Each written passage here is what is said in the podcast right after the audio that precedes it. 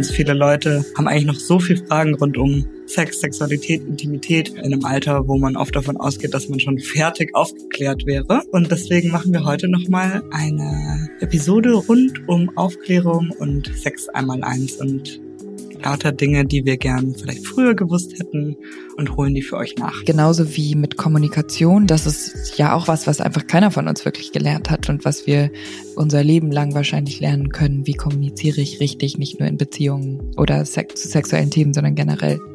Hallo, schön, dass ihr wieder dabei seid bei einer neuen Folge unserer Podcast-Reihe In Bed with Friends. Dabei treffen wir uns gemeinsam im Bett, um über das Thema des Monats zu sprechen. Und bei diesen intimen Gesprächen seid ihr die Gäste und wir diskutieren über alle Dinge, die wir schon immer mal besprechen wollten. In unserer heutigen Folge drücken wir noch einmal die Schulbank und stellen uns die Frage, wie wurden wir eigentlich über Sex aufgeklärt? Beziehungsweise was haben wir eigentlich nicht oder viel zu spät gelernt? Bevor wir anfangen können, grandiosen, orgasmischen Sex zu haben, ist es sinnvoll und durchaus notwendig, sich zuallererst mit den Basics auseinanderzusetzen. In dieser Folge werden Mythen aufgeklärt und wir lernen gemeinsam das Einmaleins der Sexualität. Wie immer bekommt ihr als In Bed with Friends Hörer in sieben Tage kostenfreien Zugang zu allen Inhalten, ob jetzt Aufklärung oder Entertainment, also Filme, Audios und so weiter, auf getcheeks.com. Einfach das Jahresabo auswählen und den Code einmal eins, also ausgeschrieben und zusammen, eingeben oder einfach dem Link in der Episodenbeschreibung folgen. Viel Spaß beim Zuhören und hoffentlich viel Neuem dazulernen. Hallo Annelie. Hallo Pauli. Willkommen zurück. Ähm, es ist ja ein Weilchen vergangen seit unserer ersten Episode und ähm, wir wollen auch ganz ehrlich sein mit unseren ZuhörerInnen. Eigentlich war das nicht so geplant, dass so viel Zeit vergangen ist. Wir haben ja schon mal diese Folge aufgenommen vor ein paar Wochen. Äh, und was ist dann passiert? Wie äh, so häufig in, ähm, in den Zeiten des Internets gab es technische Schwierigkeiten, Probleme, würde ich sagen. Und wir konnten unsere Aufnahme nicht verwenden. Und jetzt mussten wir uns kurz davon erholen. Wobei man sagen muss, ich habe mal kurz aufs Holz, Holz geklopft, ist es zum ersten Mal passiert in ja fast drei Jahren jetzt Podcast-Geschichte. Also eigentlich gar nicht so ein schlechter, gar nicht so ein schlechter Mai. Es passiert halt. Es passiert. Und jetzt haben wir uns, jetzt hatten wir ein bisschen genügend Zeit, um uns von dem Schock zu erholen. Und jetzt sind wir bereit, die Folge nochmal aufzunehmen, weil das Thema ist nämlich sehr wichtig. Genau. Falls ihr unsere erste Folge verpasst habt, dann laden wir euch natürlich dazu ein, die nochmal nachzuhören. Da ging es ums erste Mal. Und dabei und auch generell sind wir drauf gekommen, ja, ganz viele Leute haben eigentlich noch so viele Fragen rund um Sex, Sexualität, Intimität, auch im Erwachsenenalter, was auch immer erwachsen heißt, aber in einem Alter, wo man oft davon ausgeht, dass man schon fertig aufgeklärt wäre. Und deswegen machen wir heute nochmal äh, eine Episode rund um Aufklärung und Sex einmal eins und lauter Dinge, die wir gern vielleicht früher gewusst hätten oder die in der Aufklärung zu kurz gekommen sind und holen die für euch nach. Und wir haben natürlich auch wieder tolle Einsendungen bekommen von unserer Community und viele tolle Antworten dazu, was wir eigentlich gerne ähm, vielleicht früher gelernt hätten und nicht erst Mitte 20 oder Anfang 30. Bevor es losgeht, ähm, starten wir natürlich mit unserem Format Nageln oder Nägel. Nageln oder Nägel. Juhu. Diesmal ähm, hatte ich ja die Ehre, ähm, was für dich vorzubereiten. Einen Titel. Und ähm, ja, du musst raten, ist es ein Nagellack oder ist es ein Film auf unserer Seite. Der Titel lautet Tickle My Francie. Ich sagte, wie Francie geschrieben wird, weil France wie Frankreich. France. Bindestrich Y. France I. Tick, tickle France. Oh Gott, das ist so ein guter Name für, für beides. Es ist, es ist sehr, sehr schwierig, diese Antwort zu finden. Ähm, ich sag einfach Nagellack. Stimmt, leider. Yes! In der Episode, die wir ähm, leider vernichten mussten, äh, hattest du falsch getippt. Das ja. weiß ich noch. Äh, du hast recht. Das ähm, weiß ich noch, denn ich vergesse das nie. es ist so ein, so ein pastellig rosa Ton von der Marke Opi. OPI. Opi. Ähm, ich fand auch einen sehr guten Titel, weil ich bin mir 100% sicher, also wir haben auf jeden Fall Titel auf unserer Seite, die, die tickle und, und, und, und kitzlig sind. Ja, ja, nur bei Francie, da dachte ich dann, nee, also so, nee. Also wir haben, ich glaube wirklich, wir haben geschmackvollere Titel als Francie. Gut, jetzt startest du schon mal mit einem Sieg und einem Erfolg in diese Episode. Es kann mhm. eigentlich hoffentlich nichts mehr schieflaufen. Zu unserem Thema Aufklärung. Erstmal die Frage, kannst du dich eigentlich erinnern, wie du aufgeklärt wurdest? Ähm, jein. Bei mir kam das so ganz, ich würde sagen, natürlich, was auch immer das bedeuten soll, über, über die Zeit. Also ich meine, ich wusste vor der Schule schon, dass Kinder gemacht werden, ähm, oder was heißt vor der Schule? Auf jeden Fall vor dem Gymnasium wusste ich schon, ähm, dass Kinder gemacht werden, indem der Penis in die Vagina gesteckt wird und ähm, dann da Spermien rauskommen, die zum Ei schwimmen. Ich meine, das ist schon, finde ich, ein gutes, guter Wissensstand für wenn man aufs Gymnasium kommt. Und dann hatte ich natürlich irgendwie Aufklärungsunterricht in der Schule, aber ich muss sagen, da kann ich mich an überhaupt nichts mehr erinnern. Also ich könnte dir nicht sagen, was ich da wirklich gelernt habe und wie das aussah. Also ja, keine Ahnung. Und dann, mh, mm, und dann hat meine sexuelle Aufklärung, glaube ich, eher hauptsächlich auf Trial and Error beruht und ganz viel ausprobieren und eigene Erfahrungen machen.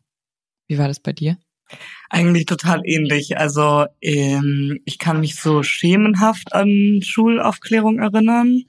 Ähm, habe auch jetzt nochmal in Vorbereitung auf die Folge meine Mama gefragt und die meinte, äh, als sie dann mal dieses Gespräch anfangen wollte, habe ich gesagt, Mama, das weiß ich schon alles. Und hat sie dich dann gefragt, woher? Nee, ich glaube, wahrscheinlich war es irgendwie so leicht zu spät und dann war ich schon in der Phase, ich gesagt, bitte, jetzt geh aus dem Zimmer und ja. mach die Tür zu. ähm, also ich glaube auch auf jeden Fall, dass ich das vor dem Gymnasium wusste, ich würde sagen, ich war schon immer neugierig und habe mir dann einfach Informationen selbst zusammengesucht, ob das jetzt durch irgendwie Bücher aus der Stadtbibliothek waren. Ähm, also auf mhm. jeden Fall ja nicht das Internet, das gab's noch nicht. Ähm, aber so, dass es auch so peu à peu irgendwie zusammenkam. Ähm, und natürlich die Basics, also wie du sagst, so wie funktioniert Sex, wie entstehen Kinder, aber sonst auch nicht viel mehr. Und leider kann ich mich auch nicht an diese Aufklärung, die dann noch viel später kommt, ich glaube ja so in der neunten mhm. Klasse oder sowas. Genau, die meine ich. Kann ich mich gar nicht erinnern. Ja, ich auch nicht. Meine Vermutung ist, dass wir auch eher sozusagen aus rein biologischer Perspektive daran gegangen sind und so nach dem Motto, wie sieht das Innere einer Person mit Vulva aus, wie sieht irgendwie das ganze Konstrukt für einen, eine Person mit Penis aus? Und haben wenig über Sexualität äh, gesprochen in Bezug auf ja äh, Geschlechteridentitäten, ähm, verschiedene sexuelle Orientierungen ähm, und und auch die Art und Weise, wie man vielleicht Sex haben kann, möchte, will, was Gespräche sein könnten, die man dafür davor führen sollte.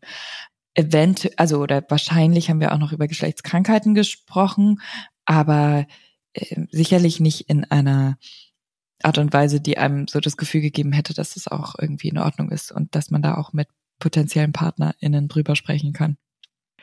Wir haben auch eine sehr schöne Sprachnachricht zu dem Thema bekommen von einer Kollegin, ähm, die ich dir gerne einmal vorspielen würde.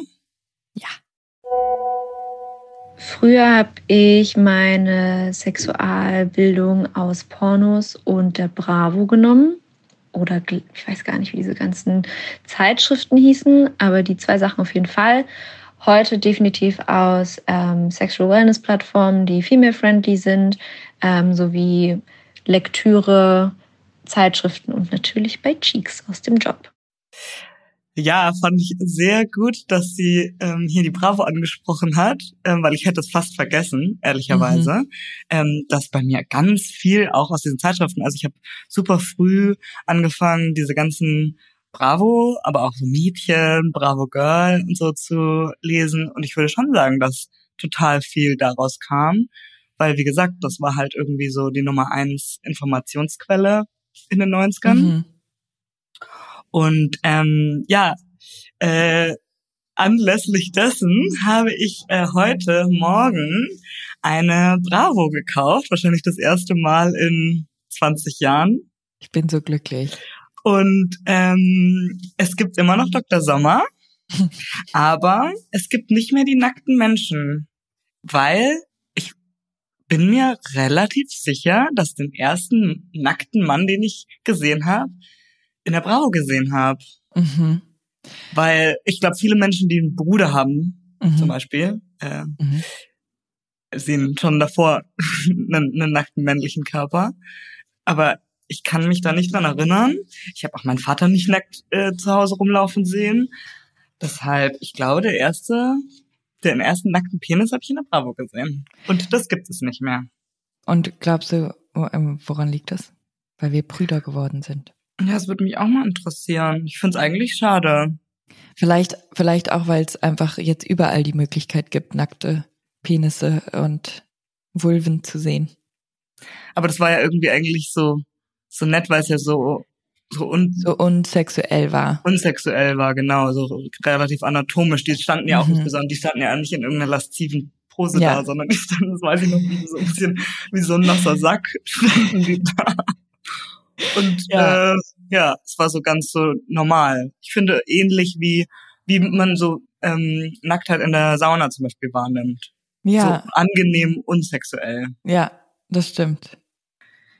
Ähm, aber ja, vielleicht schreibe ich mal der Bravo und frag die. Ja, frag mal nach. Und was gibt's so, was gibt's jetzt im Aufklärungssektor so zu sehen?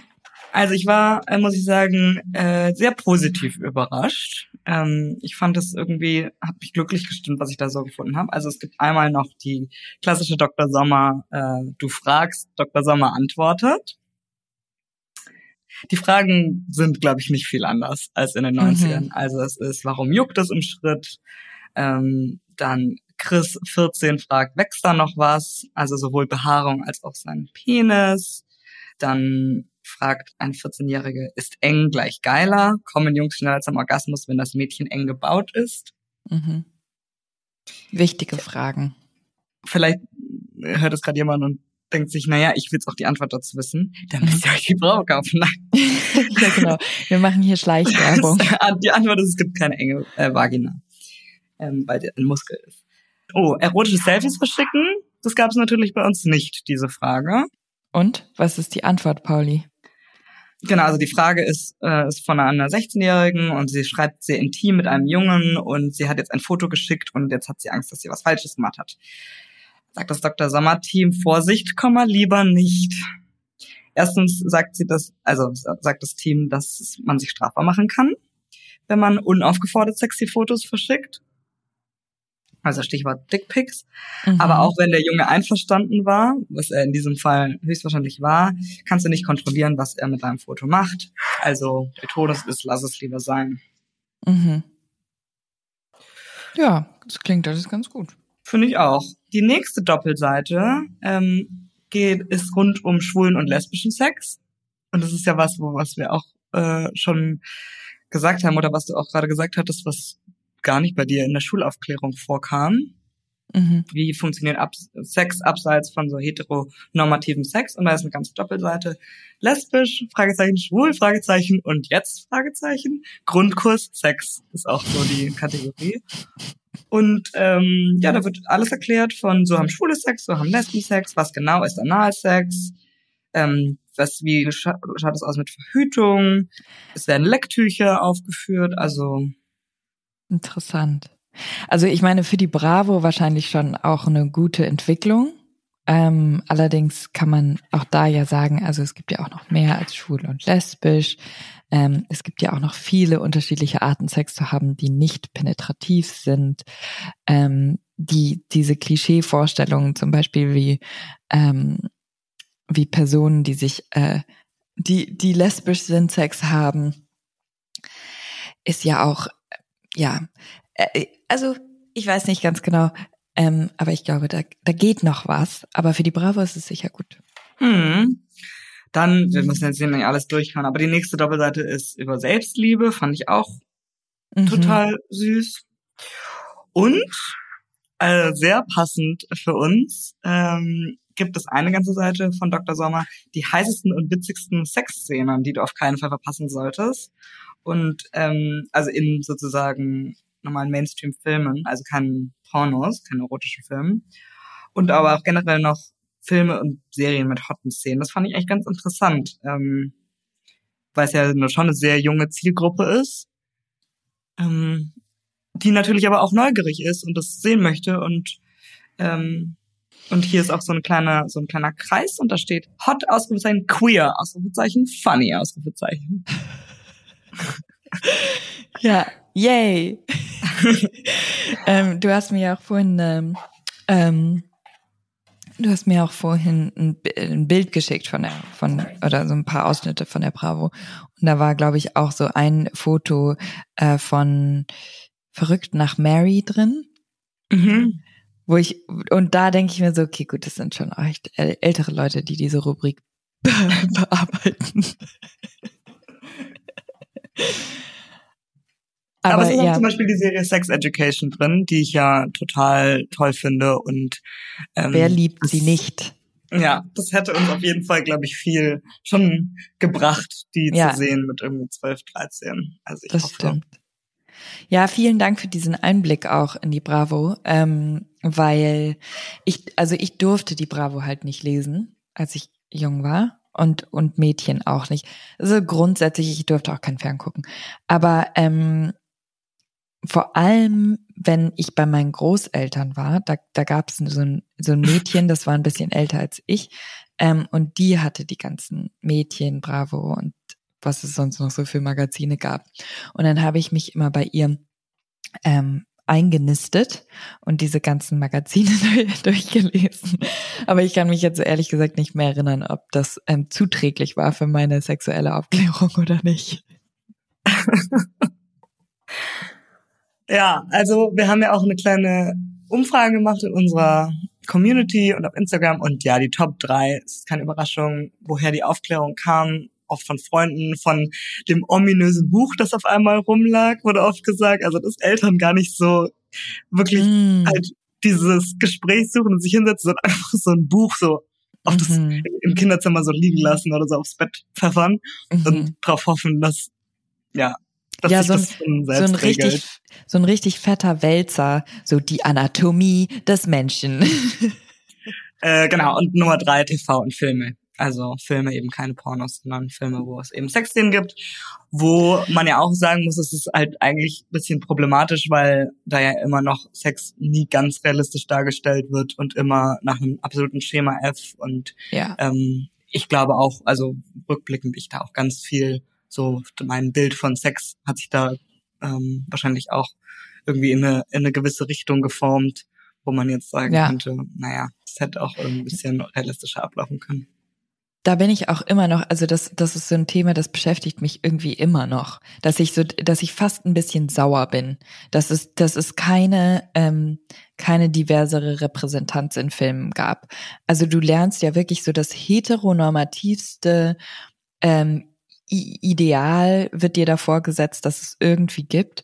Und die Art und Weise, und das, uns geht gar nicht nur um Sex, sondern auch um Beziehungen. Also ich meine, keiner hat eine Beziehung, so wie sie in irgendwie Hollywood-Filmen dargestellt wird.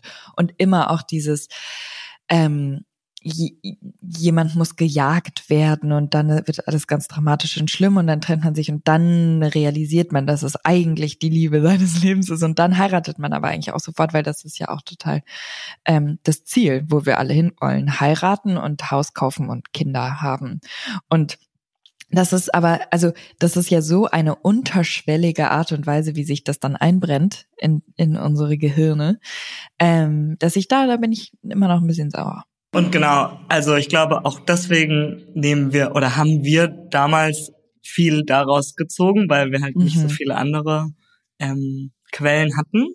Ja, und zu diesem Thema irgendwie eigentlich sollten wir noch viel früher äh, über Sex lernen, damit unsere einzige Quelle nicht nur Film und Fernsehen ist.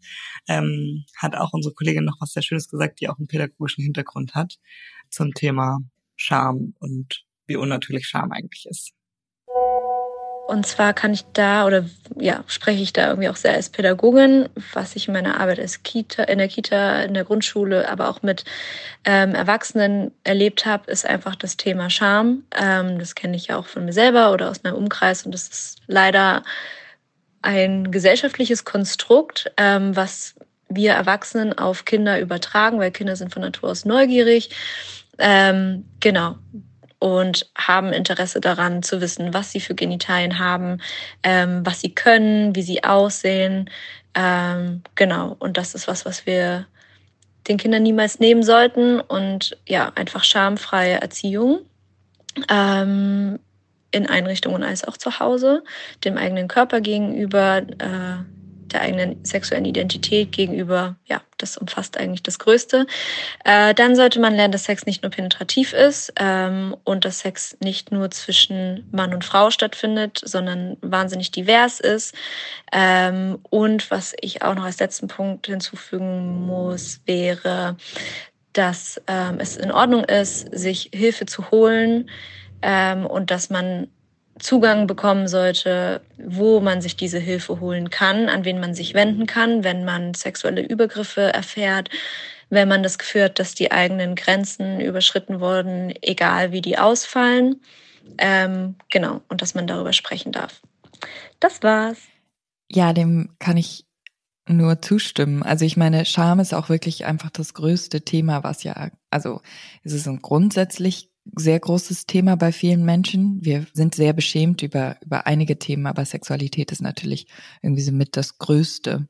Und wenn wir uns von dieser Scham lösen könnten, ähm, dann, ja, dann ging es uns um einiges besser und wir hätten auch um einiges besseren Sex.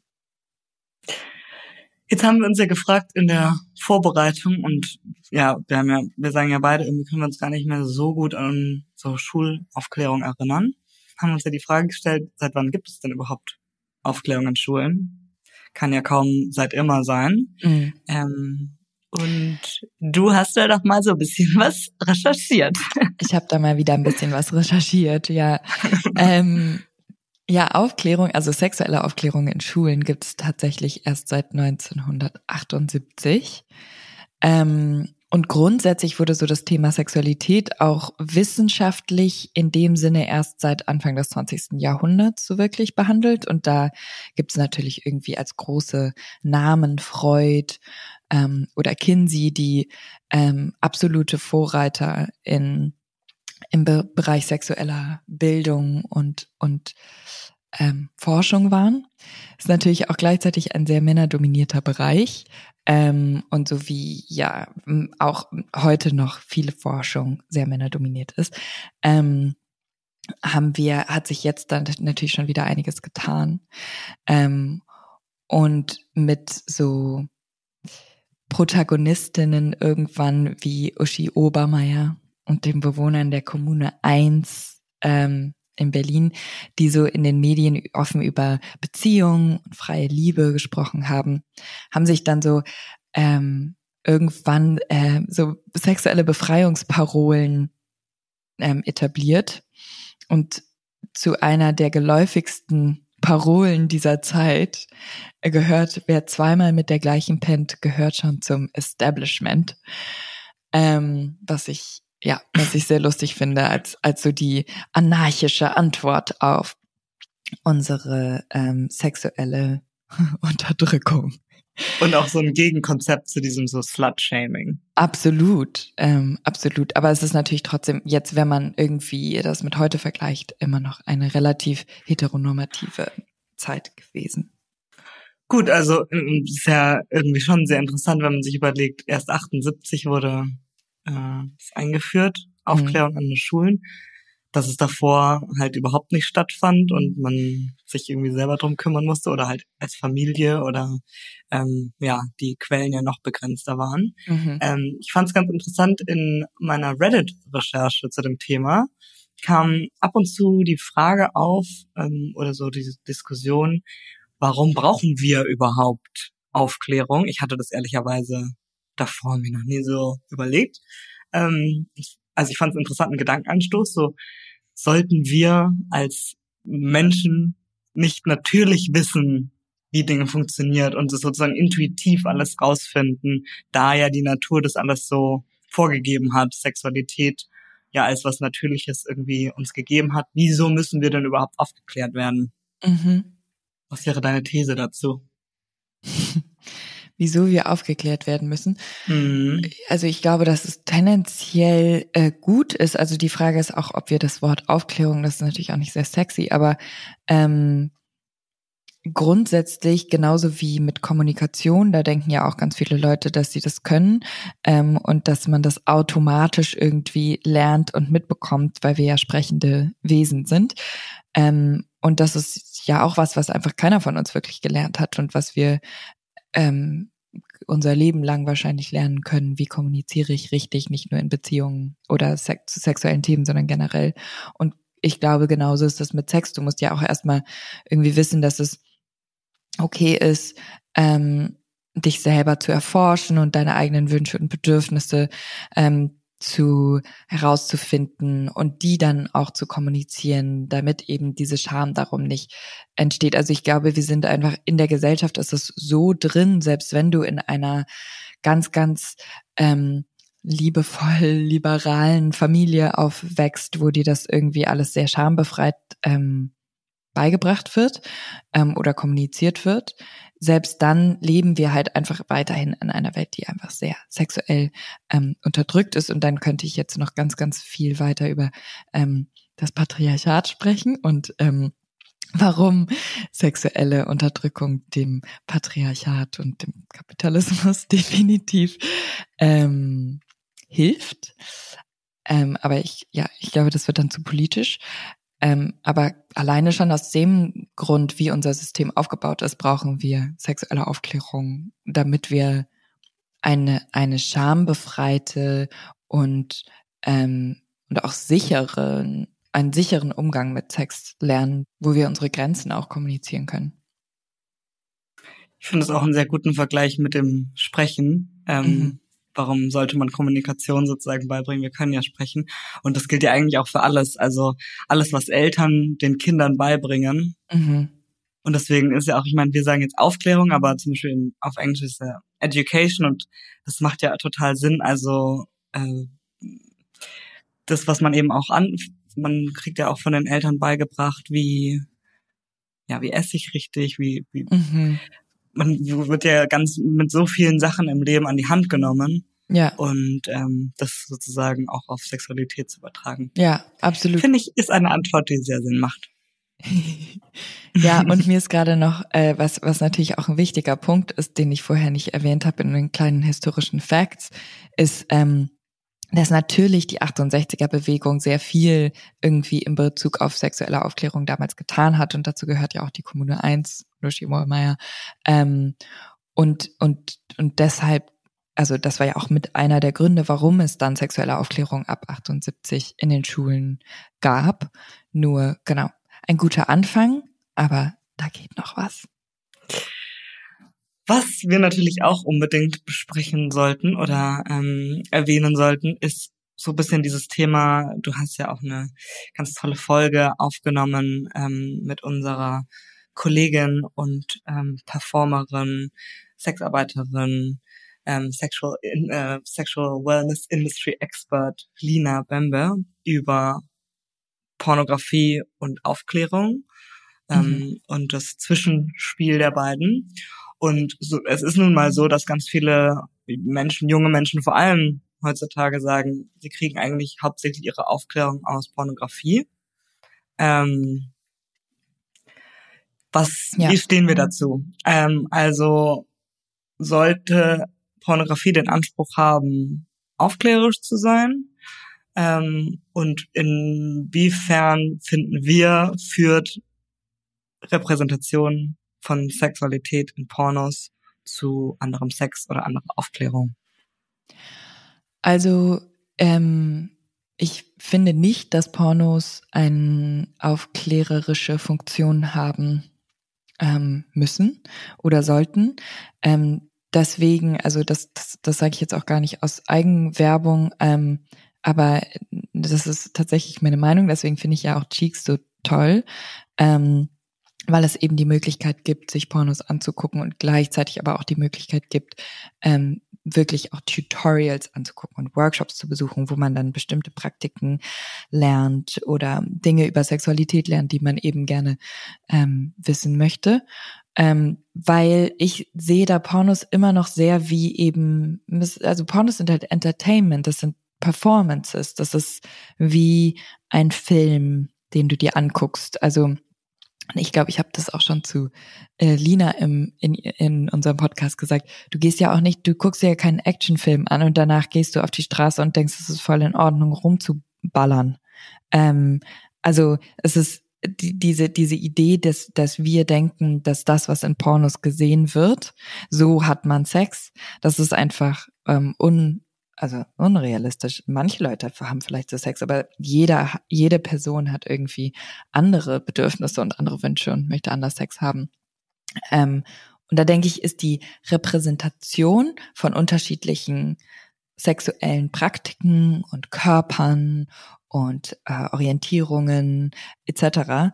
Ähm, total hilfreich, weil das auf jeden Fall mehr Diversität zeigt und wir natürlich in gewisser Weise was mitnehmen aus dem Material, was wir sehen.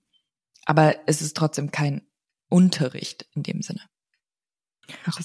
Und man muss ja auch sagen, mittlerweile ist halt leider diese Grenze ja ein bisschen verschwommen.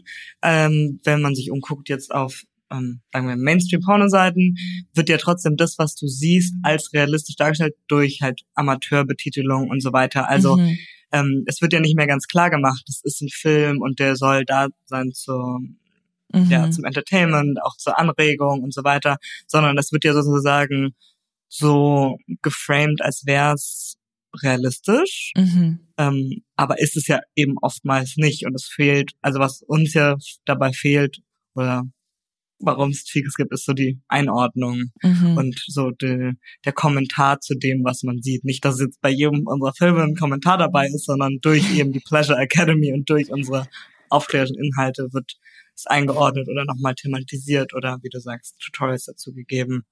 Ähm, ja. Aber ja, ich glaube, es ist auf jeden Fall nochmal wichtig zu erwähnen und, und zu besprechen, weil eben für ganz viele und eben vor allem junge Menschen das immer noch Nummer eins Quelle ist ja auch verständlich. Man ist neugierig, man möchte irgendwie sehen, wie sieht denn Sex überhaupt mal aus. Also ja. man, man hört davon, man liest davon, aber wie, wie, wie läuft es denn wirklich ab? Und wenn man dann nur diese Bilder sieht und uneingeordnete Bilder, ähm, dann denke ich, ist es relativ schwierig, ähm, diese Jahre, die man nur damit verbringt, mhm. sich, also dass man nicht davon beeinflusst wird, bevor dann endlich der erste Sex äh, bevorsteht. Das hatten wir, glaube ich, auch schon mal bei unserer ja. ersten Mal-Folge erwähnt.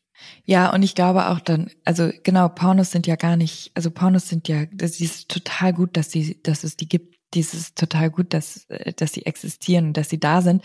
Ähm, aber vielleicht kann man es eher so sehen, dass man sagt, okay, das nehme ich mir als Inspiration, wenn man sich im Porno anguckt und denkt so, hm, das sieht irgendwie spannend aus oder darauf hätte ich mal Lust, das ist, finde ich interessant. Dann kann man sich davon inspirieren lassen und dann macht man sein eigenes Ding draus. So, wie kann ich dieses, diese Inspiration nehmen und mein, und auf mich irgendwie anpassen und anwenden? Ich glaube, das ist auch schon alleine, wenn man das irgendwie mehr im Kopf hätte, äh, wenn man Pornos schaut, dann würde das schon einen großen Unterschied machen.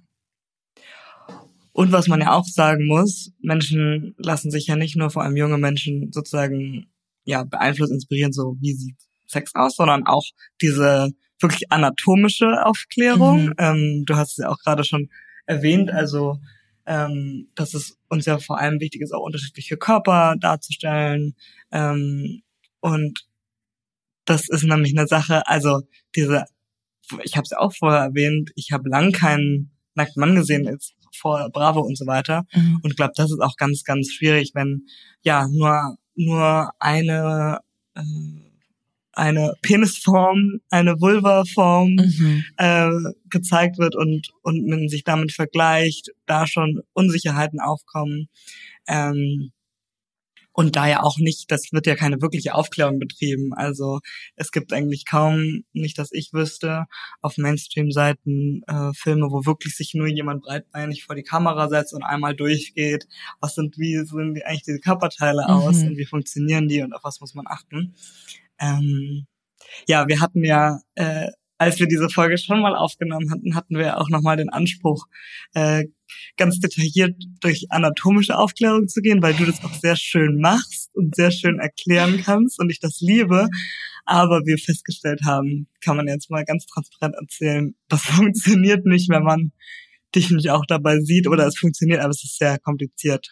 Ja, ich, Deswegen, ähm, ja. ja, die Visu, die, die, das, das Visuelle fehlt und deswegen möchten wir euch äh, an dieser Stelle einfach auf Cheeks verweisen. Da gibt es sowohl tolle Art, äh, Artikel, die die die Anatomie ähm, der Vulva und des Penises nochmal ähm, ganz ganz detailliert erklären und gleichzeitig haben wir auch zwei Tutorials zu ähm, Penis und Vulva Wissen.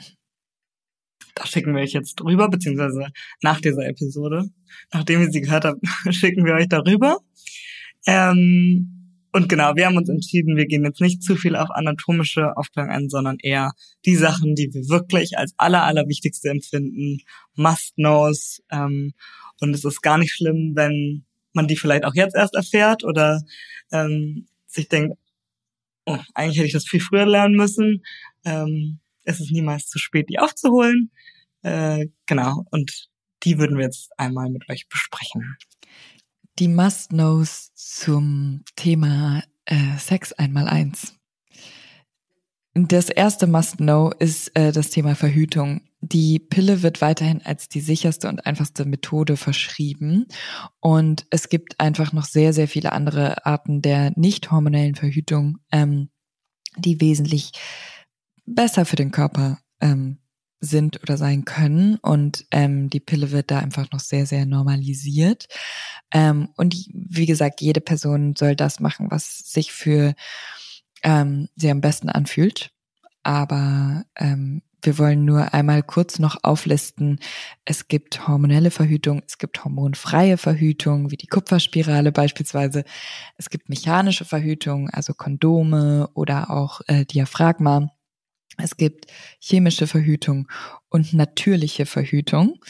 Ähm, und da ist eben auch einfach die, dieses ganze Thema Verhütung liegt immer noch einfach sehr bei äh, Menschen mit Vulven und ähm, das sollte eigentlich nicht so sein.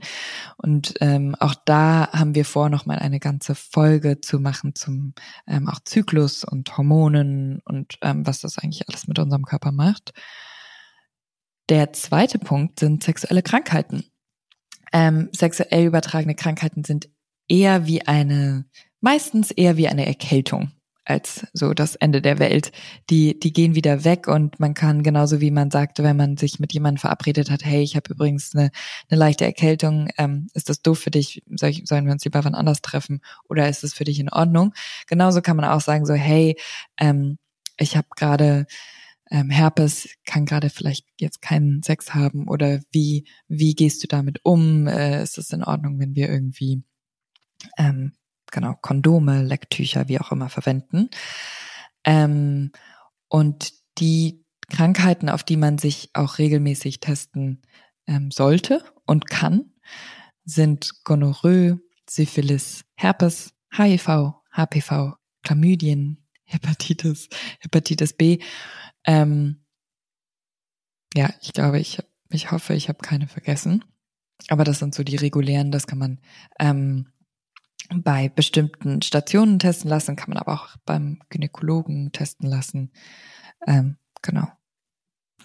Ich habe da auch ähm, einen schönen Beitrag auf Reddit gefunden, den ich, äh, den ich nett fand und den ich gerne mit euch teilen möchte. Äh, da schreibt der User, ich wurde ganz gut aufgeklärt, ich hatte einen super Biolehrer, der auch über Homosexualität, Geschlechtskrankheiten und so weiter gesprochen hat. Wichtig fand ich, dass er gesagt hat, ja, sexuell übertragbare Krankheiten sind Kacke, benutzt Kondome, aber wenn ihr was habt, ist das kein Drama. Geht zu einem Arzt und lasst euch behandeln, die verurteilen euch nicht dafür. War für mich sehr wichtig, als mich mein erster Freund mit was angesteckt hatte. Also genau, was du sagst und ich stimme dir da zu 100 Prozent äh, zu. Ich finde, in der frühen Aufklärung wurde das überhaupt nicht so kommuniziert, sondern es war, wie gesagt, äh, eigentlich immer so ein Drama, also mit wahnsinnig viel Scham verbunden, mhm. sowieso, und eben überhaupt nicht so wie, das finde ich ein schöner Vergleich mit der, äh, mit der Erkältung. Mhm. Und äh, ja, dieser User schreibt dann auch weiter, ich merke immer wieder, wie schlecht andere Leute aufgeklärt sind. Die Menge an Menschen, die glauben, dass man aus der Vagina pinkelt oder die glauben, es sei kein Problem, äh, ein Spielzeug oder Finger oder Körperteil ohne Reinigung vom Anus in die Vagina zu transferieren, ist unglaublich. Ja. Also ich glaube auch da, ähm, ja, dieser, es kommt wahrscheinlich immer wieder zurück zu, zu Scham und ähm, dass diese Scham einen äh, daran hindert, darüber zu sprechen. Mhm. Ähm, vielleicht auch schon angefangen bei den entsprechenden Bio-Lehrern, Lehrerinnen, ja. die dann so ihre Aufklärung ähm, ja nach dem Lehrplan abhaken, aber dann nicht ganz unbedingt darüber sprechen möchten und ähm, dass da einfach viel Infos und Wissen auf der Strecke bleibt und der Umgang damit dann äh, sich nicht verändert und damit die Leute sich auch weniger testen oder ja. offen damit äh, umgehen und somit auch die Ansteckung ja wieder viel höher ist. Genau, und also die Ansteckung ist höher, die Leute lassen sich weniger testen und wegen der Scham haben natürlich auch die Leute dann gerade irgendwie Angst, ähm, da, damit auch zum Arzt zu gehen und zu sagen, so hm, irgendwie ist da was komisch oder so. Und dadurch werden ja dann vieles, wird vieles nicht behandelt oder sehr viel zu spät behandelt. Und dann kann es natürlich zum Problem werden. Wenn man allerdings sich regelmäßig testen lässt, sagt so, oh, jetzt weiß ich nicht, habe ich vielleicht das und das, ich behandle das gleich, dann geht das auch wieder weg. Yes. Ähm, drittens auf unserer Must-Know-Liste sind äh, steht der Punkt äh, Libido. Ich glaube, ein ein wichtiger Faktor, ähm, auch äh, den man unbedingt wissen muss, ist, dass die ähm, Libido, die Lust, ähm, das das das Verlangen nach Sex bei jeder Person schwankt. Dies, das wird nie gleich sein ähm, bei allen Leuten. Es ist auch nicht so, wie zumindest ich es häufig gelernt habe, ähm, als ich jünger war, dass ähm, Männer immer Lust auf Sex haben und Frauen nicht so.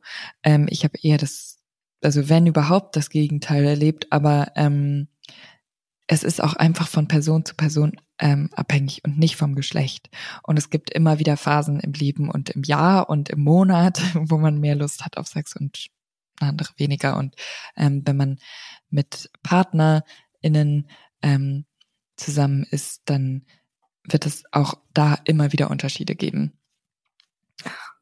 Auch wichtig, dieses, diese, diese ganzen externen Faktoren, die da mit reinspielen, also neben Stress und so weiter mhm. und auch Performance-Angst, Performance-Druck, mhm. ähm, auch zum Beispiel Medikamente. Absolut. Ähm, was, was die für einen Einfluss nehmen auf die Lust auf die Libido, wie zum Beispiel, also andere Medikamente, aber auch natürlich hormonelle Verhütung. Mhm. Berichten ja auch ganz viele Frauen, die die Pille nehmen, dass, äh, dass ihre Libido dann flöten gegangen ist. Habe ich auch nicht das Gefühl, dass man darüber viel wusste. Nee, und grundsätzlich auch einfach unsere mentale Gesundheit ja. ähm, spielt eine große Rolle, auch wie, genau, wie entspannt ist dein ganzes Nervensystem. Ähm, und kannst du dich überhaupt, also bist du, ja, kannst du dich überhaupt auf, auf Sex oder die, das, die Möglichkeit für Sex einlassen oder nicht? Ja, viertens, sehr, sehr wichtiger Punkt, ist natürlich die Einvernehmlichkeit. Ähm, auch da, es ist nie okay, Sex ohne Einverständnis ähm, zu haben. Ich hoffe, das ist allen HörerInnen klar. Ähm, aber ich, ja, da müssen wir gar nicht, also ich finde, dass es sollte selbstverständlich sein, ist es leider noch nicht. Ähm, fragt nach, holt euch ein explizites Ja ich möchte das auch, ich möchte das gerne. Ähm, das, zur Einvernehmlichkeit gehören natürlich auch noch andere Sachen wie ähm, ist, ist, ist, seid ihr oder ist die Person, äh, mit der ihr Sex haben wollt, auf Drogen, äh, hat die Alkohol getrunken, wie betrunken ist sie, ähm, ist sie über 18? Ähm, das sind alles Themen, die, die sehr, sehr wichtig sind. Ähm, beim Thema Einvernehmlichkeit. Und sich auch nicht scheuen, davor darüber zu sprechen. Ähm, da habe ich ja auch schon ganz viel ja. von dir gelernt, aber eben das auch nicht als unangenehm oder irgendwie krampfig empfinden. Ähm, vorm, nicht mal nur kurz vorm Sex, sondern ähm, vielleicht sogar schon, wenn man sich kennenlernt oder auf einem Date oder wie auch immer, ähm, darüber zu sprechen, ähm, auf was habe ich Lust, was sind meine Grenzen, um diesen einvernehmlichen Sex zu gewährleisten. Ich glaube, das ist auch was, was wir halt absolut. total, wo wir wieder dabei wären. Das müssen wir lernen. Das kommt nicht natürlich. Ja, absolut. Das kommt dann, da kommt dann Kommunikation und Sex zusammen. ähm, ja, aber ja, wahnsinnig wichtig. Und noch ganz kurz muss man auch dazu sagen, es ist einfach, es macht den Sex ja auch so viel geiler. Viele sagen ähm, irgendwie so, oh, dafür, davor darüber reden und so weiter, das, das entromantisiert das Ganze oder dann macht es das nicht mehr so heiß. Das ist totaler Quatsch. Jede Person, die schon mal ähm, Sex hatte und davor gesagt hat, so ich find's mega geil, wenn du das und das und das und das und das und das machst. Und ähm, meine Grenzen sind, keine Ahnung, ich möchte nicht ähm, geschlagen werden oder gebissen werden oder gechoked werden oder so. Ähm, dann ist nämlich auch die andere Person, der, der ist dann ganz klar, was sie machen kann und was sie nicht machen kann. Und da drin liegt so viel mehr Freiheit, ähm, da wirklich zu, zu spielen und dem Ganzen irgendwie freien Lauf zu lassen und einfach wahnsinnig viel Spaß beim Sex. Und alles, was ja den Kopf sozusagen freier macht, ja. macht den Sex ja auch besser. Also in dem Moment, wo ich weniger damit äh, beschäftigt bin, mich zu fragen, oh Gott, mag der das überhaupt? Findet er das gut? Ja. Äh, will er das überhaupt? Äh, sondern dass da vorher abgesprochen ist, kann ich ja den Kopf ausschalten. Ja, wir sollten eine Kampagne machen, die heißt, ist der Kopf freier, ist der Sex geiler. Ähm, ja, auch dazu habe ich äh, einen ganz schönen Beitrag äh, auf Reddit gefunden von einem User oder einer Userin, ähm, die erzählt äh, von einem Auslandshalbjahr in Schottland, ähm, wo die allerbeste Aufklärung ihrer Meinung nach stattfand. Die haben nämlich den Fokus gelegt auf Consent, also einvernehmlichen Sex. Das kam sonst immer gar nicht vor, dass man auch währenddessen noch Nein sagen darf, dass man auch nur zu bestimmten Sachen Nein sagen kann, zu bestimmten Stellungen oder Praktiken dass Sex nicht wehtun muss und so weiter, dass Vergewaltigungen nicht nur passieren, mhm. wenn man nachts allein durch den Park läuft, sondern meistens Vergewaltiger mit ihren Opfern bekannt sind, auf einem Date sind, etc. Die in Schottland haben damals auch sehr viel darüber gesprochen, an wen man sich wenden kann, wenn etwas passiert. Auch wenn man sich nicht sicher ist, ob tatsächlich was passiert ist. Mhm. Und das fand ich, ja, so gut. das fand ich auch irgendwie ein super Beitrag, ähm, denn auch daran ich würde sagen, es kam in der Schule vor, aber ich habe auch keine Erinnerung daran. Und auch ein schöner, äh, finde ich, letzter Satz von ihr, so auch wenn man sich nicht sicher ist, ob tatsächlich was passiert ist. Denn ja. gerade das ist ja, wenn ja. die Aufklärung noch nicht so ganz, ja, äh, also wenn das alles noch so ein bisschen wackelt, mh, hm, ich bin mir gar nicht sicher, ist, war das jetzt schon Sex? Wollte ich das? Ist das okay? Mhm man ist mhm. ja einfach noch unsicher, wenn man, je unerfahrener, desto unsicher ist man, ist ja total natürlich. Und ich glaube, gerade da ist es so total schwer für sich selber festzustellen, ja, was sind denn meine Grenzen und was, äh, wo, und wurden die gerade überschritten? Ja, und, äh, und ich glaube, auch da gilt generell, wenn man sich nicht sicher ist, dann ist es tendenziell nicht okay. Ja, genauso wie dieses, dieses doofe Sprichwort, so, wenn sich, wenn man sich nicht sicher ist, ob der andere einen mag, dann ist es das wahrscheinlich nicht. Ja, fünfter Punkt, last but not least, ähm, ist das Thema Masturbation. Ähm, ja, Masturbation ist super, super wichtig, um sich selber kennenzulernen. Ähm, ist auch überhaupt nicht ähm, beschämend. Und das ist eine wunderschöne Art, sich selber irgendwie ähm, Lust und, und Genuss und Befriedigung zu bringen und ähm, Masturbation in dem Sinne da, also ja, da ist es auch wichtig, nicht einfach nur schnell irgendwie, ah, ich muss jetzt schnell kommen, damit ich irgendwie weniger gestresst bin oder ähm, das erledigt ist für den Tag, ähm, sondern man kann sich auch wirklich Zeit nehmen mit sich selber. Man kann sich selber daten, man kann ähm, schöne Musik anmachen, man kann ähm, was auch immer irgendwie einen in die in, in eine schöne Stimmung bringt. Ähm, und dann kann man sich ganz viel Zeit mit sich lassen und wirklich so mal entdecken, was finde ich eigentlich gut, was fühlt sich gut an, was sind so meine ähm, erogenen Zonen, ähm, damit man dann auch natürlich viel besser an potenzielle PartnerInnen kommunizieren kann, was man denn eigentlich geil findet.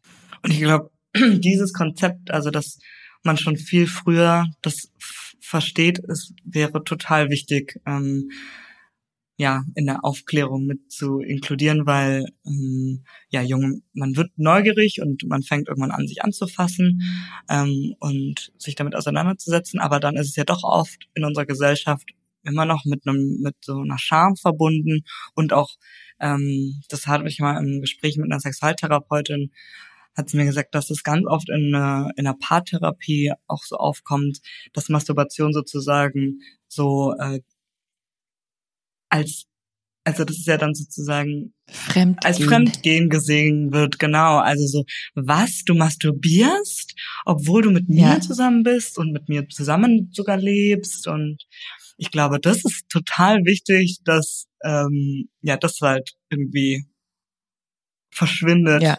Diese, diese Gedanken. Ähm, und ich glaube, das haben noch ganz, ganz viele Menschen und eben bis ins hohe Erwachsenenalter, ähm, dass sie das also zwei Konzepte sehen, die sich nicht miteinander vereinen lassen. Wobei es ja, ja. gerade das Gegenteil ist, sondern ähm, die Paarsexualität profitiert ja davon, wenn man eben sich mit sich selber auseinandersetzt. Plus ist es einfach was ganz anderes. Es ist ja ein ganz anderer, es ist ein ganz anderer Sex. So wie man ja auch in grundsätzlich in Beziehungen nicht jede Minute mit dem Partner oder der Partnerin ver verbringen kann oder will, ähm, so wie man ja auch in Beziehungen eben Zeit für sich braucht, so, so sehe ich die Masturbation ja auch. Man kümmert sich ja eigentlich einfach nur um sich. Man, man, man legt nicht die ganze Verantwortung auch in die Hände der anderen Person, was wahnsinnig, ja. Das wäre stressig, ja. Was wahnsinnig stressig ist. Genau, ich glaube schon, dass äh, man darüber sprechen kann, sollte, wenn ähm, wenn sozusagen die Paarsexualität gar nicht mehr stattfindet und ähm, und einer in der in der Beziehung ähm, sozusagen nur noch masturbiert und und das auch funktioniert und die Paarsexualität nicht, aber dann ist es ja daran über die Sexualität zusammenzusprechen und rauszufinden, wo das Problem ist. Und das Problem liegt ganz sicher nicht daran, dass der andere masturbiert, sondern ja, es liegt an anderen Dingen. Aber ja, masturbiert möchten wir hier an diesem Punkt sagen. Liebt euch selbst. Ja. So, und jetzt ähm, zum Grand Finale ähm, wollen wir noch über Mythen sprechen, über Dinge, die wir selbst vielleicht viel früher gern gelernt hätten. Wir haben unsere Community gefragt, ähm, wir haben recherchiert, was sind Dinge, ja, die sich hartnäckig halten ähm, an die Menschen glauben, die einfach nicht stimmen. Und bevor wir loslegen, die Frage, ähm, gibt es irgendwas, was du deiner Meinung nach echt ziemlich spät erst gelernt hast? Ja, ich habe ich hab tatsächlich sehr spät gelernt und das ist so ein bisschen ähm, angelehnt an den einen Reddit-Beitrag, den du vorgelesen hast. Ich habe ja zwar nicht gedacht, dass man aus der Vagina pinkelt, aber ich dachte ja, man pinkelt aus der Klitoris, weil ähm, es also wirklich auch weiterhin finde ich macht das total viel Sinn, weil die Klitoris ist ja im Endeffekt anatomisch genauso aufgebaut wie der Penis und ähm, im Endeffekt hast du kommt ja bei, beim aus dem Penis, also beim Penis kommt der Urin aus der Harnröhre und die kommt aus der Eichel sozusagen. Also das Urin kommt aus der Eichel. Ähm, und so hat es für mich auch nur Sinn gemacht, dass eben Menschen mit Vulva aus der Klitoris pinkeln. Ich habe, glaube ich, erst so Mitte 20 rausgefunden, dass es ein extra Loch dafür gibt ähm, in der Vulva, das hatte ich davor auch noch nie gesehen bei mir selber. Ähm, oder in irgendwelchen Aufklärungsbüchern. Oder ich habe einfach sehr schlecht aufgepasst im Unterricht. Das kann natürlich auch sein. Ähm, aber das habe ich tatsächlich sehr spät gelernt. Ich finde das gar nicht absurd. Und wie du ja schon sagst, also gut, es wurde jetzt in diesem Reddit-Beitrag erwähnt, aber generell, glaube ich, gibt es sehr, sehr viele Menschen, die das nicht wissen. Und vielleicht hören uns auch gerade Menschen zu und denken sich, was? Ach so. Vor allem Menschen ohne Vulva, also die keine Vulva haben, ähm, mhm. die das vielleicht gar nicht so genau wissen, dass wir drei Löcher da unten haben. Ja. Nicht zwei.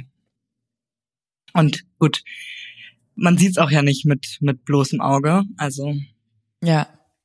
Hast, äh, manche Leute schon. Hast du ähm, irgendwas sehr viel später erst gelernt? Ähm, ich glaube bestimmt einiges.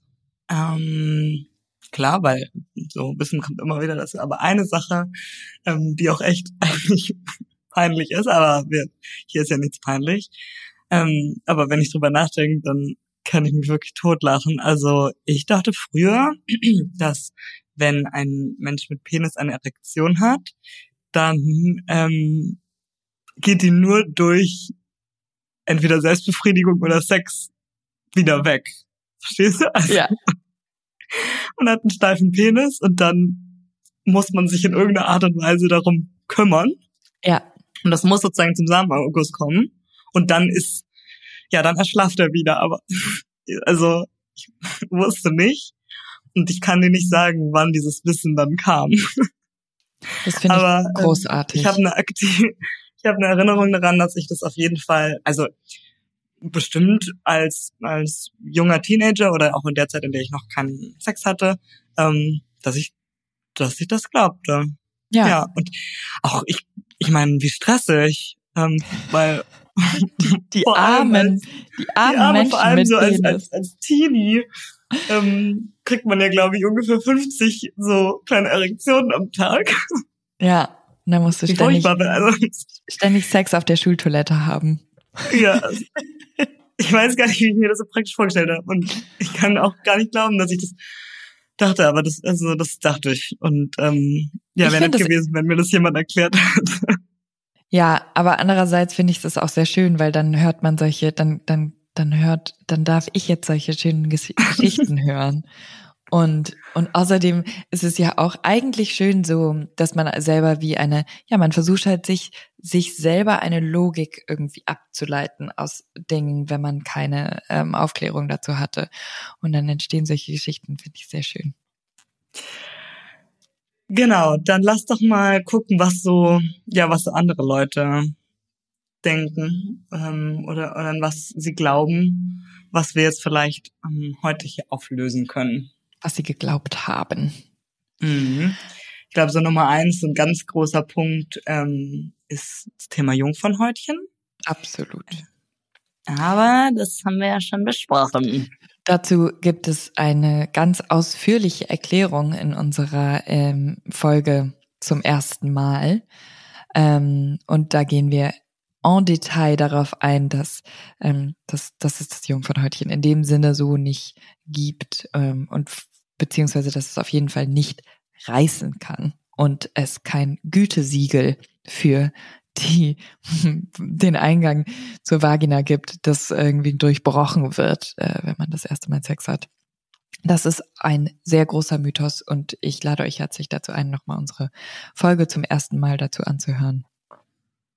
Und ich glaube ja auch ein, ein weiterer Mythos in dem Sinne ist der ähm, der G-Punkt. Gibt es ihn jetzt oder gibt es ihn nicht? ähm, naja, es gibt schon, es gibt halt eine, eine, es gibt eine Gegend in kurz hinterm Eingang der Vagina, ähm, die grundsätzlich die so, die, die sich so ein bisschen geriffelt anfühlt, wie wenn man sich oben an den Gaumen fest. Ähm, allerdings ist es kein bestimmter Punkt, den man drücken muss und dann kommt die Person mit Vulva zum Orgasmus, sondern das ist im Endeffekt, das ist eine, eine Gegend, die kann sehr angenehm sein, ähm, wenn sie stimuliert wird. kann vor allen Dingen auch zum Squirten führen, ähm, weil kurz hinter oder oberhalb ähm, dieser G-Punkt-Gegend, nenne ich es jetzt mal, ähm, da ähm, verläuft ja sozusagen auch unsere Harnröhre und da ähm, gibt es auch, da, da findet sich auch das, da befindet sich auch das Sekret, was ähm, was ausgeschieden wird, wenn wir squirten zum Beispiel. Ähm, und viele Leute denken ja auch zum Beispiel, wenn eine Frau oder eine Person mit Vulva ejakuliert, also squirtet, dass ähm, sie dann auch kommt. Und das ist ähm, ein weiterer Mythos. Das stimmt einfach nicht. Man kann ejakulieren und keinen Orgasmus haben, man kann einen Orgasmus haben und nicht ejakulieren. Das gilt bei Menschen mit Penis genauso wie bei Menschen mit Vulva. Ähm, das, glaube ich, wusste ich zum Beispiel auch, ähm, würde ich sagen, wusste ich nicht schon immer. Also ja. ähm, für mich war es schon klar, so aus meiner ja, Schulaufklärung und so weiter, dass natürlich Samenerguss und Orgasmus immer mhm. Zusammen sind, was nicht stimmt. Vor allem bei Menschen mit Penis. Weil ja auch Samenerguss. Ja. Samenerguss, ja, ja, genau. Nee, aber weil, weil ja, weil, genau, nur weil Menschen mit Vulva können ja auch ejakulieren, ist dann natürlich kein Samenerguss. Ähm, aber da, das ist ja auch, das ist ja nochmal ein ganz anderes Thema eigentlich.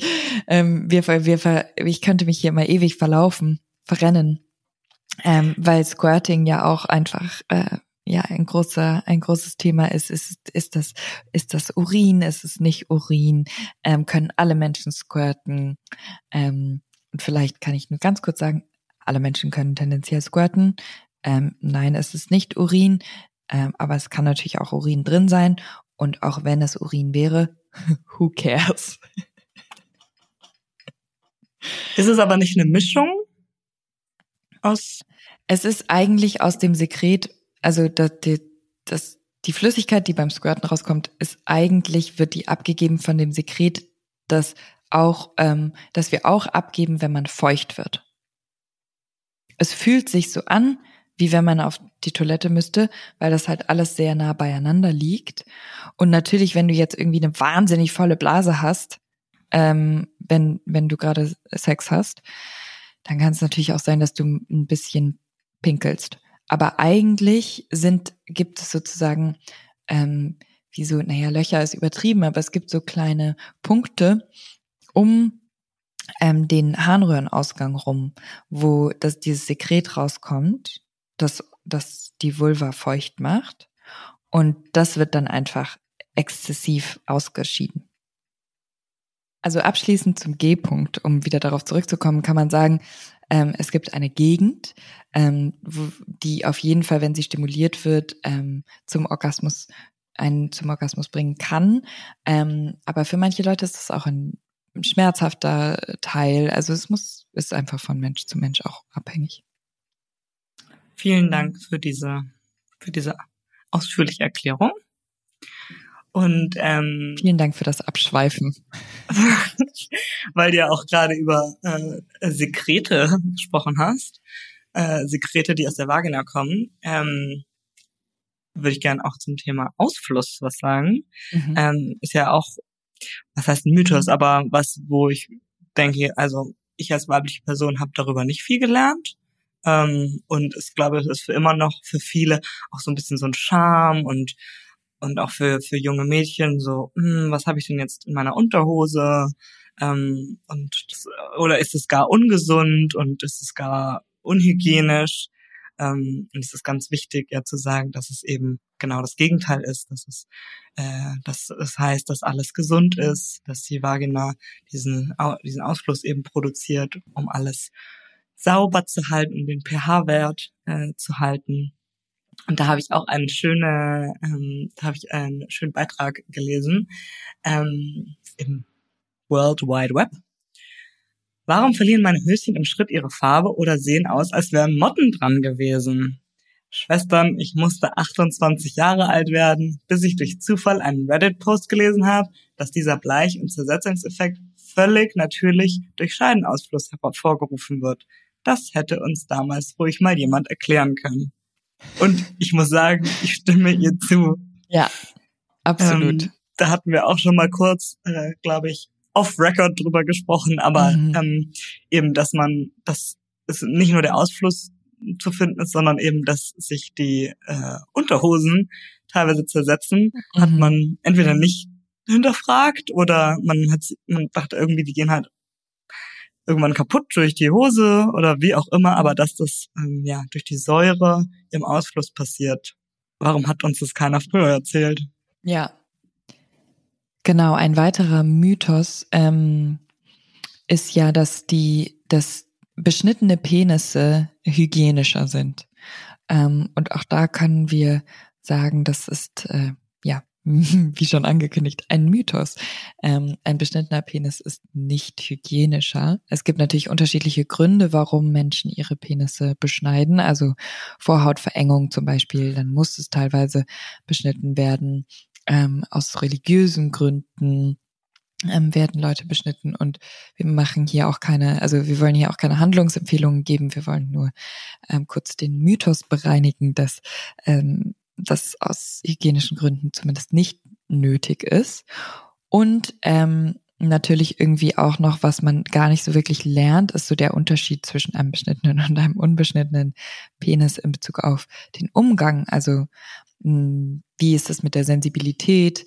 Ähm, und da kann man durchaus, denke ich, schon sagen, dass beschnittene Penisse ähm, teilweise an der Eichel zumindest unsensibler oder ein bisschen desensibilisiert sind. Die können auch wieder resensibilisiert werden. Aber genau. Ich habe auch keine Erinnerung daran, dass ähm, ein beschnittener Penis irgendwie vorkam in äh, ja, Biobüchern oder eben so Anatomie. Also dass man, dass das erwähnt wurde. Ähm, wäre interessant, ob das in anderen Ländern oder anderen Kulturen anders wäre. Mhm. Gehe mal davon aus, dass schon. Aber ja, ist eigentlich auch interessant. Und auch, ob sich das vielleicht geändert hat in mhm. äh, deutschen Schulen inzwischen. Aber es gibt auf jeden Fall ähm, da, da, beschnittener oder unbeschnittener Penis, da gibt's keinen besser oder schlechter. ähm, dann das nächste, was auch ich das Gefühl habe, ist so auch so ein Bravo Buzzword. Das, ist der, ja, das ist auch das, der, ich finde, der absolute Mythos, der, der Top-Mythos, vielleicht sogar, in meinen Augen. Und zwar der sagenumwobene Lusttropfen. Anni, was wissen wir über Lusttropfen? Und beziehungsweise, also gibt es ihn? Und ich glaube, die Nummer eins Frage und vor allem in der Bravo ist ja auch immer, kann man durch den Lusttropfen schwanger werden? Ja, ähm, tatsächlich. Also es gibt den Lusttropfen, ähm, aber die die Antwort auf die Frage, ob ähm, man dadurch schwanger werden kann, ist Jein. Denn ähm, im Lusttropfen selber befinden sich keine Spermien, ähm, weil der Lusttropfen kommt nicht aus dem Hoden.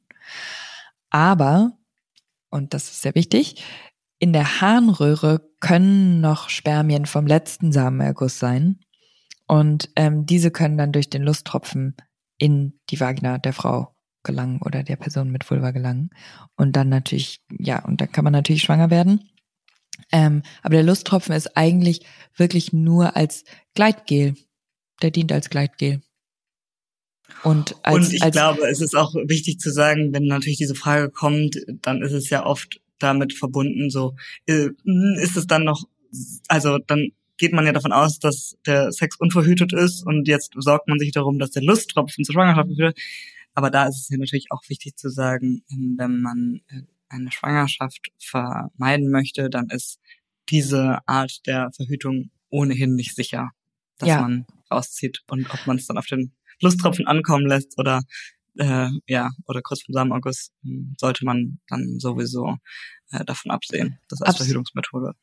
Absolut. Und der Lusttropfen, der macht ja sozusagen den Weg frei, also als Gleit, als Gleitmittel den Weg frei für das Sperma, dass es dann da besonders äh, zielgerichtet rausschießen kann. Deswegen ähm, ist es sicherlich äh, nicht unbedingt sinnvoll, unverhüteten Sex zu haben, wenn man ähm, nicht schwanger werden will. Den nächsten Mythos, den wir jetzt aufgeschrieben haben, ähm, der kam mir schon so ein bisschen vor. Ganz am Anfang hatte ich ja ein paar Dr. Sommer-Anfragen äh, mit euch geteilt. Und eine davon, ich äh, blätter hier nochmal, ähm, war ja, ist eng gleich geiler von mhm. einem Mädchen. Ähm, und das ist ja auch ein Mythos, den wir uns aufgeschrieben haben. Sex leiert die Vagina aus oder Sex leiert die Vagina nicht aus. Ähm, ja, eigentlich äh, hat's Bravo hier schon auf den Punkt gebracht. Äh, die Vagina ist eine Art Muskelschlauch, der dehnbar ist und sich perfekt anpassen kann. Ob an einen Mini-Tampon oder einen Penis. Mal dicker, mal dünner, mal krumm, mal zur Seite gebogen. Ähm, und was sich eben anpassen kann, ist die Beckenbodenmuskulatur und nicht die Vagina äh, selbst. Genau, deshalb jetzt die Frage an dich und ob du das weißt. Wie sieht's aus mit Sex? Kann wirklich viel Sex Vagina ausleiern? Ähm, ich, also das hat die Bravo ja schon sehr gut ähm, oder der äh, oder Dr. Sommer ja schon sehr gut beschrieben. Ähm, Sex kann natürlich nicht die Vagina ausleiern. Ähm, viele, also man kann sehr viel dafür tun, für sein, also für die eigene Beckenbodenmuskulatur. Ähm, Gibt es auch viele Übungen und Techniken, gerade für Menschen, die ähm, ein Kind zur Welt gebracht haben. Und ähm, das ist, ist alles eine, eine, ja, es ist alles wie, wie schon beschrieben, es ist ein Muskel und wie jeden anderen Muskel kann man den trainieren. Ähm, aber es gibt keine ausgeleierten Vaginen. Was ich auch sehr wichtig finde, übrigens als Mythos. Ähm, was, glaube ich, einfach immer noch sehr präsent ist, selbst bei den Menschen, die es tendenziell eigentlich schon wissen, ähm, ist, dass Sex nicht Penis in, in Vagina bedeuten muss. Ähm, und dass es wundervolle, so viele unterschiedliche Arten und Weisen gibt, Sex zu haben, die nicht penetrativ sind. Ich glaube, das ist einfach, das sollten wir uns so, also sollten wir uns auf ein Post-it auf den Spiegel schreiben und jeden Morgen lesen. Auch dazu haben wir eine sehr schöne Sprachnachricht aus unserer Community bekommen. Vielen Dank dafür. Und auch an der Stelle. Ähm, ja, wir freuen uns wirklich sehr, wenn ihr uns, wenn ihr uns schreibt, wenn ihr uns Sprachnachrichten schickt und Teil äh, des Podcasts werdet. Ähm, da hören wir jetzt einmal kurz rein.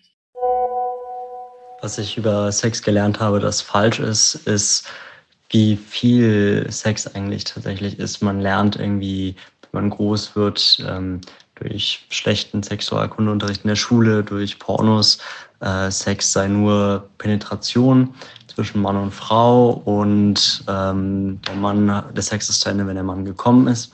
Und ich persönlich oder ich glaube die meisten Menschen lernen erst später durch eigene Erfahrungen und eigenes Interesse an dem Thema, wie viel Sex eigentlich ist und irgendwie dass es so viel mehr ist als reine Penetration. Und was ich vor allem immer wieder interessant finde, irgendwie, wenn man ähm, von Sex außerhalb heterosexueller Beziehungen äh, redet, dann äh, reden wir eher nicht mehr so viel von äh, rein penetrativen Sex, sondern also Lesben könnten ja äh, nach dieser Definition keinen Sex haben, so wirklich. Und äh, haben sie natürlich trotzdem. Und äh, deswegen finde ich irgendwie auch Sex etwas, Sex sollte nicht nur Penetration sein, sondern ähm, sollte definiert sein, sollten alle Menschen für sich selbst persönlich definieren können. Ähm, und ähm, ich finde, das sollte auch früher beigebracht werden in der Schule. Ähm, und wie schlecht Sexualkundeunterricht eigentlich ist, äh, was besonders irgendwie Frauen angeht, hatte ich mal gemerkt, als ich mich mit zwei Frauen darüber unterhalten hatte, die ähm, waren beide der Meinung, der G-Punkt sei die Klitoris und das war irgendwie etwas abstrus. Ähm, und das ist so ein Moment, der mir hängen geblieben ist, als Beispiel dafür, wie schlecht eigentlich äh, Aufklärung bei uns funktioniert. Ja, lustig, da sagt das nochmal mit dem, mit dem G-Punkt-Mythos und eine absolute Verwechslung. Wahrscheinlich, das, die Krone wäre noch, die Krone hätte das aufgesetzt, wenn sie jetzt auch noch denken, dass man dann aus dem G-Punkt Klitoris uriniert. Das wäre dann dein Mythos und der G-Punkt-Mythos zusammengeschmissen. Ja, ja, wir sollten so eine ganz neue äh, Fake-sexuelle Aufklärungsbuch ja. sch äh, schreiben. Einfach just for fun. Just for fun. ähm, ja, aber super spannend. Und Der letzte Mythos, ähm, der jetzt sozusagen nicht so ein Hard Fact ist oder, oder groß anatomisch, aber der auch total wichtig ist und wir hatten es natürlich schon mal angesprochen, äh, Kommunikation, aber ein ganz großer Mythos ist dieses, äh, nur das erste Mal wird irgendwie ähm, so ein bisschen ja schwierig oder oder schmerzhaft oder man weiß nicht so genau, was man tut, weil es ist das erste Mal und danach wird alles super. Ähm, man weiß direkt, was zu tun ist und Sex kommt absolut ohne Kommunikation aus. Mhm. Und ähm, auch dazu ähm, haben wir eine wunderschöne Sprachnachricht aus unserer Community bekommen. Ich habe eine Anekdote für Sex, die ich ganz gerne mal teilen wollen würde. Und zwar, stell dir vor, du hast dir etwas Neues gekauft und es gibt eine Bedienungsanleitung. Du hast vielleicht keine Ausdauer oder Geduld, diese zu lesen und denkst dir, ach naja, so kompliziert kann es ja gar nicht sein. Und diese Sache ist eh etwas, was du schon mal ähnlich hattest oder schon mal gemacht hast. Also schreibst du einfach dran herum und legst die Anleitung wieder weg. Und vielleicht klappt es auch ohne, aber das ist nicht gegeben. Und vielleicht geht es ja auch nach hinten los. Und so ist es auch beim Sex. Weil jeder Mensch hat irgendwie eine eigene Bedienungsanleitung von dem, was er oder sie im Bett gerne mag. Und wenn du nicht fragst, kommunizierst oder interessiert daran bist, das herauszufinden auf ganz unterschiedlichen Wegen, so kann es einfach sein, dass der Sex auch mal nicht so funktioniert. Einfach weil jeder Mensch auf etwas anderes steht. Und ich mag irgendwie diese Anekdote sehr gerne, weil sie Türen öffnet, um offener über seine eigenen Bedürfnisse zu sprechen. Ja, das finde ich auch eine sehr schöne, das ist ein sehr schöner Vergleich. Ähm, und, und das macht ja auch sozusagen dann wieder jedes erste Mal mit einer neuen Person ähm, irgendwie wieder zu einem awkward ersten Mal und eben, und man muss jedes Mal wieder eine Bedienungsanleitung lesen. Und mh, mm, dazu kann man vielleicht noch hinzufügen, dass es ja auch, selbst wenn man mit der gleichen Person über einen längeren Zeitraum Sex hat, ähm, können auch da sich ja bestimmte Bedürfnisse und ähm, Grenzen ändern und die Bedienungsanleitung muss immer wieder ein bisschen angepasst werden. Ähm, deswegen darüber zu sprechen ist sicherlich äh, nicht nur vor dem ersten Mal super, super wichtig und auch schön. Ganz genau. Ich äh, habe ja auch eine persönliche These, äh, dass es, es gibt auf jeden Fall schlechten Sex, das ist uns allen klar, aber ich glaube nicht an dieses Konzept. Damit wächst man ja, finde ich, auch auf und auch so als in Teenie-Zeiten, wenn man so die ersten sexuellen Erfahrungen macht, so derjenige ist schlecht im Bett. Ich, ich ja. finde, das gibt es nicht, sondern es gibt einfach nur ja. schlechte Kommunikation und damit dann auch ein Mismatch in Bedürfnissen und Vorlieben und so weiter. Aber es meiner Meinung nach gibt es keine Person, die in Anführungszeichen schlecht im Bett ist, sondern entweder weiß die Person nicht, was der anderen gefällt und vice versa und es ist einfach ja, funktioniert gemeinsam nicht, aber es finde ich ein ganz äh, furchtbares Narrativ. Absolut. Und ähm, auch da gibt es, also genau, ist, manchmal ist es Kommunikation oder in, in vielen Fällen ist es Kommunikation und Kommunikation ist immer wichtig. Ähm, aber es, es gibt auch einfach Menschen, die in, halt nicht gut zusammen funktionieren, aber dazu gehören immer zwei. Also wie du sagst, das ist ja jede jede neue Kombination an Menschen ähm, wird was Neues schaffen und ähm, und das sieht bei jeder bei jeder Kombi anders aus ähm, und da gibt es nicht eine Person, die schlecht im Bett ist. Ich würde sagen, wenn jemand schlecht im Bett ist, dann wäre das eher sowas wie die Person ist überhaupt nicht daran interessiert, ähm, was einen irgendwie antörnt oder was einem Freude bereitet und was man braucht oder nicht daran interessiert, wo die Grenzen sind. Ähm. Dann ist es vielleicht auch eher so egoistisch im Bett. Und nicht dieses, ich finde dieses vielleicht gut, das ist halt so performativ. Absolut. Also. Das ist, ja, absolut. Das ist ganz furchtbar. So, gibt's noch Mythen, große Mythen, die, ähm, die wir noch besprechen wollten? Vielleicht haben wir auch äh, welche vergessen, dann schreibt uns bitte und dann werden wir die nochmal aufgreifen. Aber ähm, ich denke, so im Großen und Ganzen sind das wirklich so die, die Hauptmythen, die wir ähm, entweder aus unserem eigenen Leben und aus unserer eigenen Erfahrung kennen oder ähm, durch Recherche gefunden haben. Und wir hoffen, dass wir vielleicht jetzt sogar beim Zuhören ähm, ein paar Aha-Momente bei euch äh, hervorrufen konnten. Ich würde mich freuen, wenn jemand aus dieser Episode rausgeht und sagt, äh, ich wusste das ehrlich gesagt davor nicht. Gott sei Dank ja. hat mir das Anneliese schön erklärt. Annelie und Pauli. Ja. Ähm, Ja, ich, ich, ähm, ich hoffe auch, dass jetzt alle ganz überladen mit Informationen äh, sich den Podcast gleich nochmal anhören müssen, weil ähm, so viel, das eher so vollgepackt war. Und wenn ihr noch weiteres Interesse habt, natürlich ähm, irgendwie mehr zu erfahren und da tiefer einzusteigen, dann gibt es natürlich für alle Menschen über 18 ähm, Cheeks und die Pleasure Academy of Cheeks mit vielen Workshops und Tutorials und Magazinartikeln und unserem wundervollen Podcast. Ähm, und gerade für jüngere Menschen und äh, Eltern gibt es auch eine ganz tolle Plattform, die heißt amaze.org, ist allerdings auf Englisch. Ähm, und das ist einfach sehr, sehr gut gemachte Sex-Ed online. Und auch da, wenn ihr noch andere ähm, tolle Quellen habt, von denen wir vielleicht gar nichts wissen, dann ähm, schickt uns die auch gerne. Ähm, alles entweder an hello at getcheeks.com. Die E-Mail schreiben wir euch auch nochmal in die Episodenbeschreibung oder auch gern per Instagram. Da finden wir uns unter getcheeks. Und ähm, ja, wir freuen uns für die nächste Episode wieder äh, eure Stimmen zu hören und eure Meinungen und eure Einsendungen. Wir werden euch zeitnah wissen lassen, um welches Thema es geht. Und ähm, dann freue ich mich darauf und bedanke mich bei dir, Annelie. Ja, vielen Dank dir, Pauli. Es war wunderschön. Ähm, und ich werde mir jetzt ähm, in meiner Mittagspause die restliche Bravo durchschmökern. Ich bin da schon total neugierig drauf. Das verstehe ich. Da wäre ich gerne dabei. Vielen Dank und bis nächstes Mal. Danke. Tschüss. Tschüss.